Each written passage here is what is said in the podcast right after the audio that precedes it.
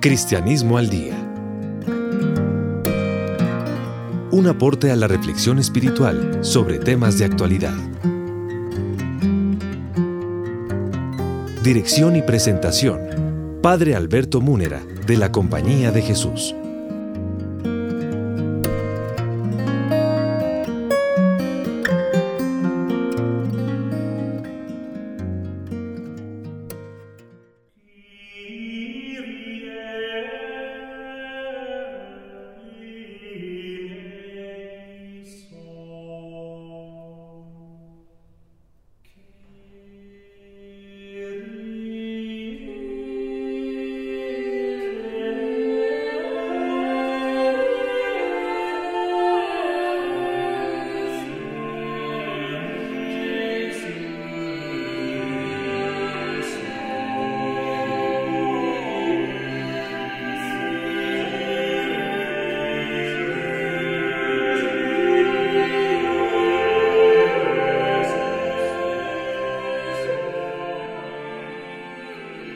Amables oyentes, una vez más, reciban el cordial saludo de quien les habla, el Padre Alberto Múnera de la Compañía de Jesús, Facultad de Teología de la Universidad Javeriana. En compañía del Padre Alberto Parra, también jesuita y profesor de teología en la Universidad Javeriana, venimos comentando el libro de mi autoría, Apuntes de Teología para No Teólogos, publicado el año pasado en la editorial de la universidad. Estamos eh, siguiendo el método que establecimos desde el principio de ir considerando cada capítulo con su temática fundamental en forma de diversos pasos que faciliten pedagógicamente la comprensión de los asuntos que tratamos. En ese primer paso del primer capítulo que se titula precisamente la existencia de Dios,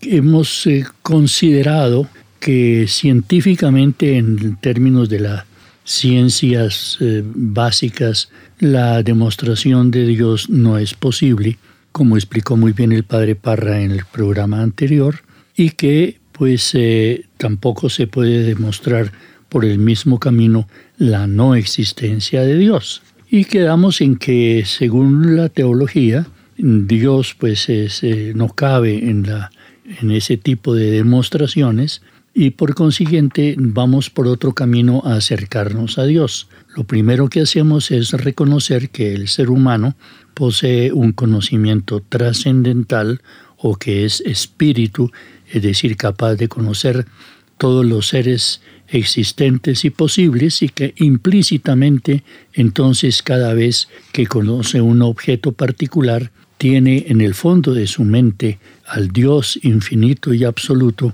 como una hipótesis racional, pues porque no podemos quitarlo de los del número infinito de seres posibles que el entendimiento puede conocer y con su libertad amar o no amar.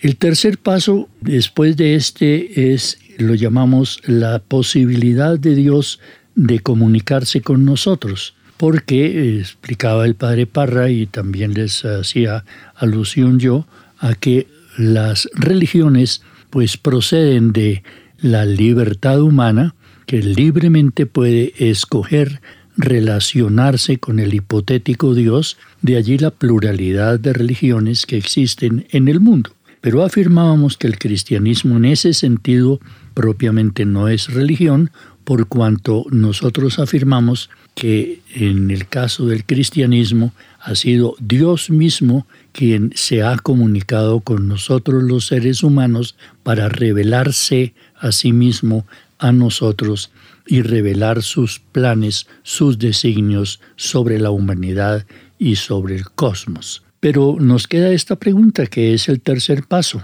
Dios, podemos suponer que siendo hipotético, de existir es un ser capaz de comunicarse con el ser humano? Y respondemos que este hipotético Dios que los teístas racionalmente afirmamos que existe, pues nadie puede demostrar lo contrario en términos incontrovertibles, Ciertamente eh, sí es capaz de hacerlo, porque se le supone superior a nosotros y nosotros somos sujetos, seres capaces de comunicarnos unos a otros. Entonces queda otra pregunta. ¿Cómo podría el hipotético Dios comunicarse con nosotros? Y la respuesta es muy sencilla. Podría hacerlo de la misma manera como nos comunicamos los seres humanos. Nosotros nos comunicamos por medio de la palabra, que es eh, un signo que nos permite intercambiar nuestros conocimientos transmitidos de unos a otros. El término hipotético me parece que se lleva muy bien cuando el camino de las ciencias pues no puede demostrarlo ni negarlo. Pero yo creo que a, a esta altura en que ya hemos hecho la distinción entre el Dios de las religiones y el Dios de la revelación, es claro que el término hipotético no cabe más. Aquí no, no se puede trabajar más con el término hipotético porque fácticamente e históricamente Dios en Jesucristo se reveló y se comunicó. Ya deja de ser una hipótesis para convertirse realmente en la historia de un viviente y de un Señor que realmente revela el rostro de Dios. Por eso, claro que a pesar de que se siga trabajando con, la, con el asunto de la si el hipotético Dios puede revelarse y puede comunicarse, sigue siendo realmente con respecto a lo religioso, no al asunto de la revelación de Dios en Cristo. Por eso nosotros en el cuarto paso eh, lo, lo llamamos así. El cuarto paso es la libre comunicación de Dios y la libre aceptación o recepción de esa revelación de Dios. Esa es la afirmación del cristianismo, por la cual decíamos no es una religión más como todas las otras que parten de la iniciativa humana de intentar establecer una relación con Dios, pero mm, simplemente basado en que Dios es una hipótesis racional. En cambio, nosotros en el cristianismo partimos no de nosotros hacia Dios, sino de Dios a nosotros, porque afirmamos que Dios libremente se ha comunicado a los seres humanos en Jesucristo y que esa libre comunicación de Dios pues ha puesto a nosotros los seres humanos ante la posibilidad de aceptar libremente o recibir libremente esa revelación de Dios. Entonces, eh, ¿cómo sería esa comunicación de Dios a nosotros? ¿Y por qué decimos que implica la libertad humana de poder aceptarlo o rechazarlo? Porque, como lo explican los, teólogos, en particular el padre Karl Rahner, dice, el conocimiento de Dios, si se le considera como un acontecimiento real en el hombre real, es intrínsecamente un problema moral, o mejor dicho, puesto que se trata de una decisión con respecto a Dios, un problema religioso. Y por eso la pregunta que sigue es, ¿qué es lo que teológicamente define al ser humano? Lo que la teología define y lo que se define en teología respecto al ser humano es su capacidad de captar a Dios que le habla y la capacidad de establecer con Él una relación amorosa a partir de esa comunicación primera de Dios a nosotros. Pero el padre Ranner inmediatamente se pregunta si el ser humano es un ser capaz de ser interlocutor de ese Dios que se le puede revelar y que nosotros en cristiano decimos que de hecho se ha revelado. Esto se refiere a una afirmación de larga data en la teología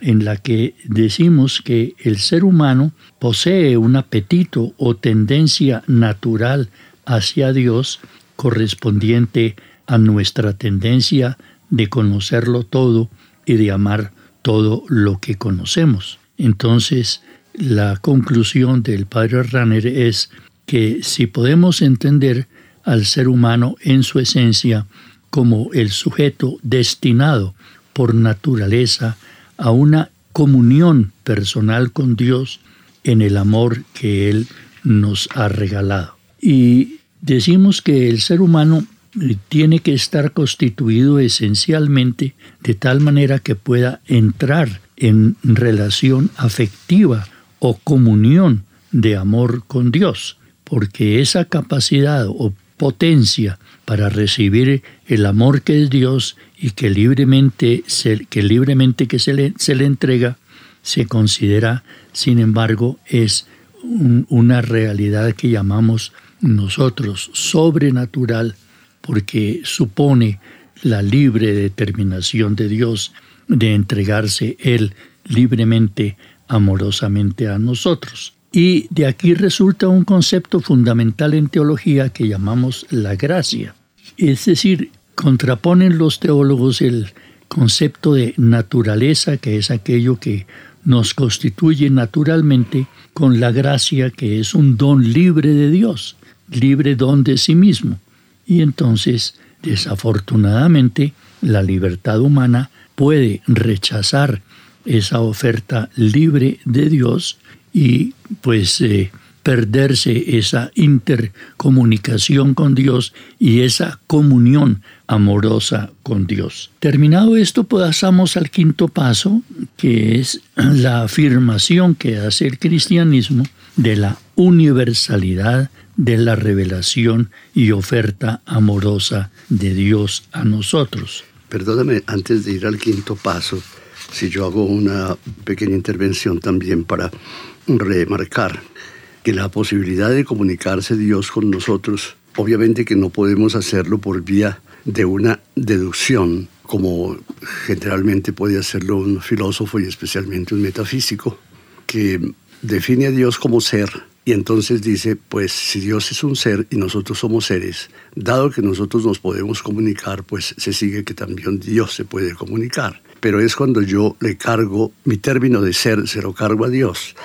Y claro que nosotros estamos frente a alguien que es completamente el indecible y el innombrable y el absolutamente sí mismo, que no tiene, dijéramos, ninguna analogía de proporción con ningún ser creado entonces es claro que esa deducción, si nosotros somos capaces de comunicación, entonces también Dios es capaz. Esa sería una inducción. Yo creo que en los términos de, no de religión, sino de revelación, eh, no vale la deducción, sino completamente la inducción. De hecho, el Señor se ha comunicado, especialmente, obviamente, en la persona de Cristo Señor.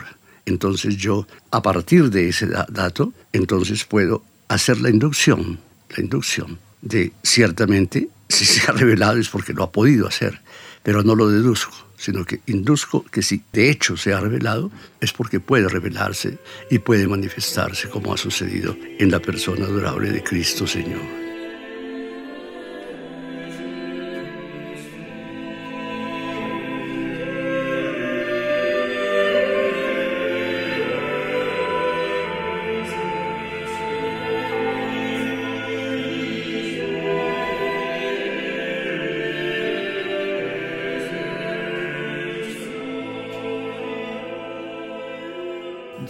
Eso corresponde a un axioma filosófico muy antiguo que decía primum est esse cum operari, de manera que si Dios obró es porque, porque así es, y eso es posible. Si Dios se comunicó es pues porque se puede comunicar, no hay que inducirlo a partir de la criatura que es infinitamente distante de su creador. En todo caso, nos interesa pasar a la afirmación de la universalidad de la revelación y oferta amorosa de Dios a nosotros. Estamos partiendo no de una inducción, sino de un hecho histórico, que Dios realmente se ha revelado en la historia y que se ha revelado a todos los seres humanos. Esa es la afirmación de este quinto paso que nos interesa tener muy en cuenta porque es la afirmación del cristianismo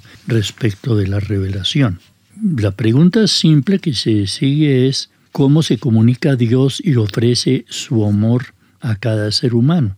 Dos maneras. La primera es dirigiéndole su palabra, invitándolo a relacionarse amorosamente con Él. Es decir, Dios puede comunicarse o de hecho se ha comunicado a través de su palabra, porque Dios mismo es palabra. Y una segunda forma de comunicación de Dios sería haciéndose físicamente presente en medio de nosotros, con una presencia real, histórica, inserto, metido en la historicidad humana y comunicándose directamente con sus congéneres, los seres humanos, por cuanto la afirmación del cristianismo es que Dios, palabra, se hizo humano. A esta realidad afirmativa del cristianismo, entonces de la comunicación de Dios a nosotros, nos preguntamos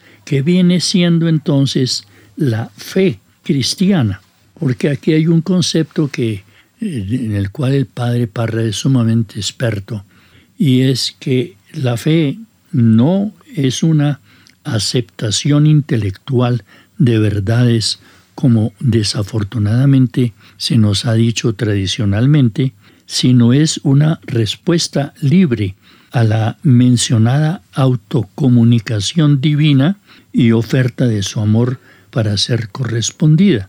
La fe sería la respuesta libre de cada ser humano a esta interpelación y oferta divina que ocurre en el término de lo ético, en el amar y servir al prójimo. Pero oigamos al Padre Parra sobre este tema de la fe que es supremamente importante para nosotros los cristianos. El asunto hoy deriva un poco del contraste que habrá que establecer entre nuestra forma de comprender la revelación de Dios simplemente en palabras y palabras que son que se hacen doctrinas y doctrinas que estamos obligados a conocer por el entendimiento y a mantener.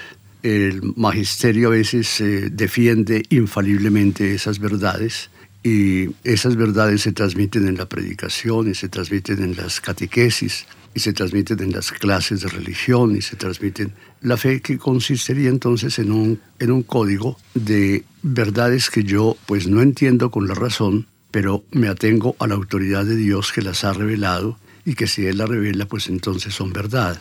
Esa fue una formulación que hizo pues hace más de un siglo el Concilio Vaticano I, pero que el Concilio Vaticano II, no contrapuesto al anterior, pero sí yendo un poco más en el conocimiento verdadero de la forma de revelación de Dios, Vaticano II sostiene que la revelación divina no acontece propiamente en palabras, sino acontece en hechos de la historia que se interpretan por la palabra porque todo hecho requiere de una interpretación, o si no fuera un hecho mudo o un hecho incognoscible. Dios no se revela únicamente en palabras que constituyan entonces después doctrinas, sino se ha mostrado en los acontecimientos de la historia.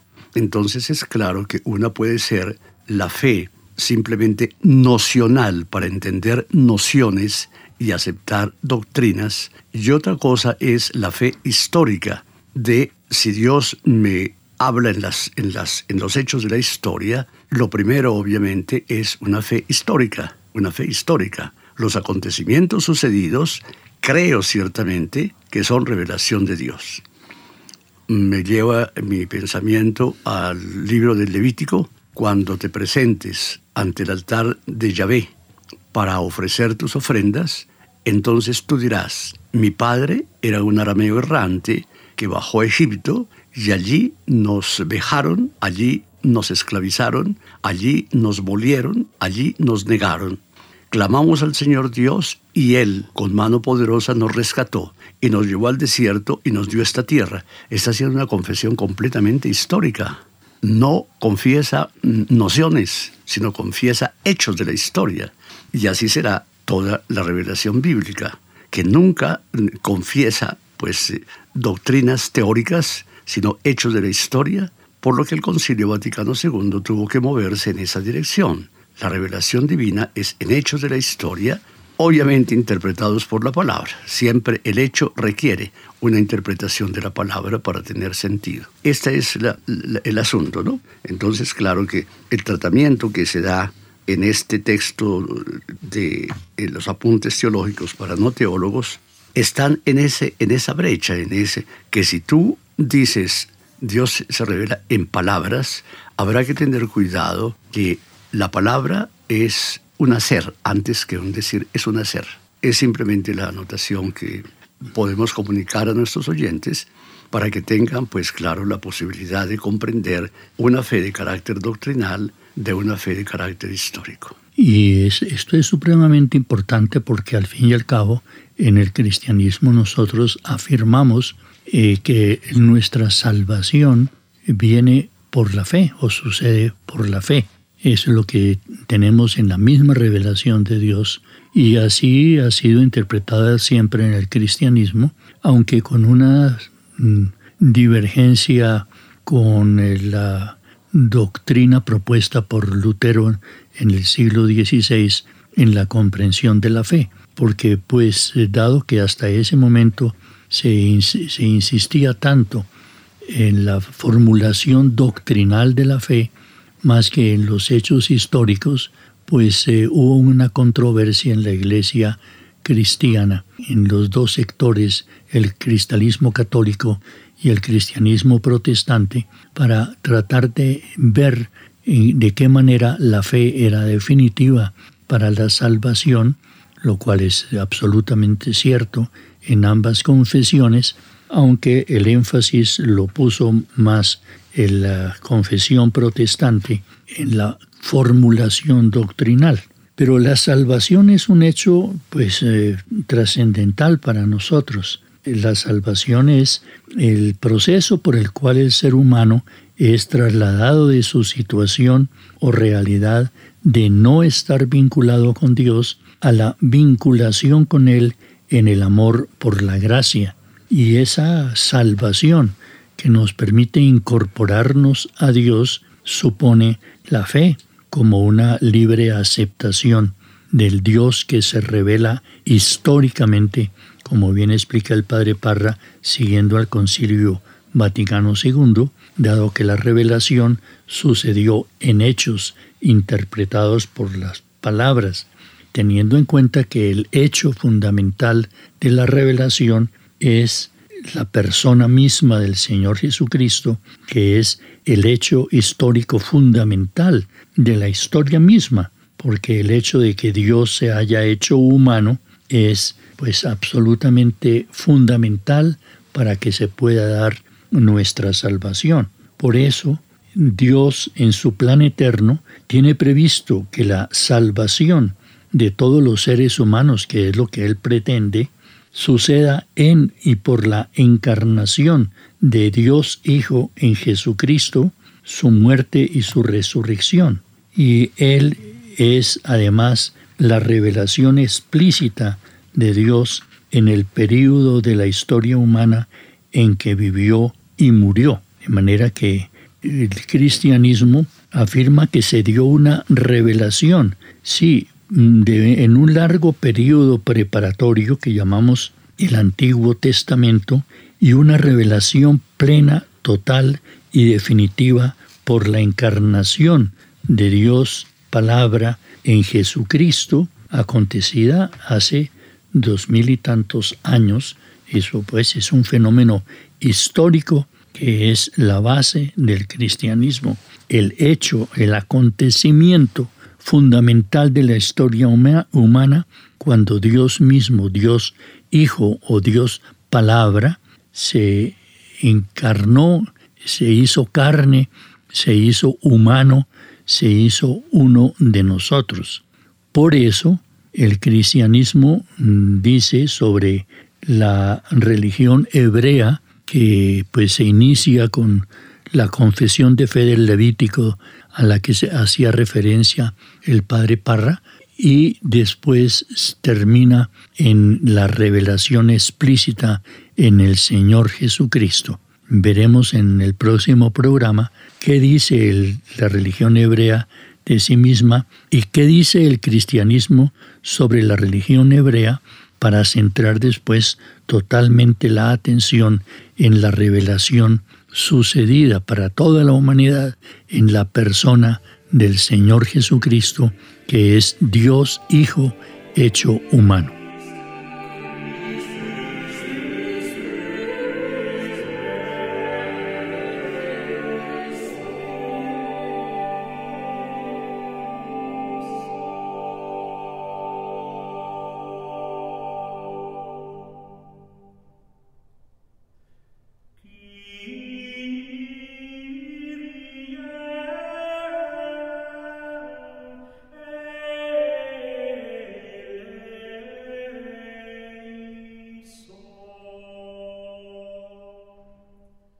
Amables oyentes, queremos una vez más agradecer la gentil sintonía que ustedes nos brindan al Padre Alberto Parra y a quien les habla, el Padre Alberto Múnera, en estas consideraciones teológicas que tenemos distribuidas en ese libro de que estamos hablando que titulamos Apuntes de Teología para no teólogos. Así nos vamos introduciendo en temas importantes de la teología católica, mm, tocando diversos pasos que nos acercan cada vez más a conocer el acontecimiento supremo de la historia de la humanidad y es que Dios mismo, Dios Hijo, Dios Palabra, se encarnó en el Señor Jesucristo, quien nos reveló todo sobre Dios mismo y sus planes sobre la humanidad y sobre el cosmos.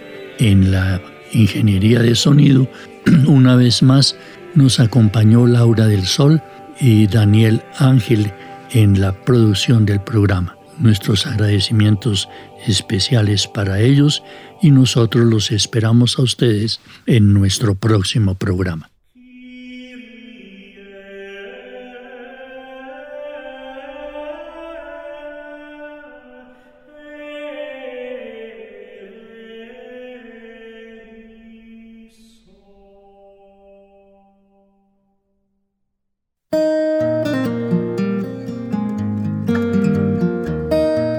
Cristianismo al Día.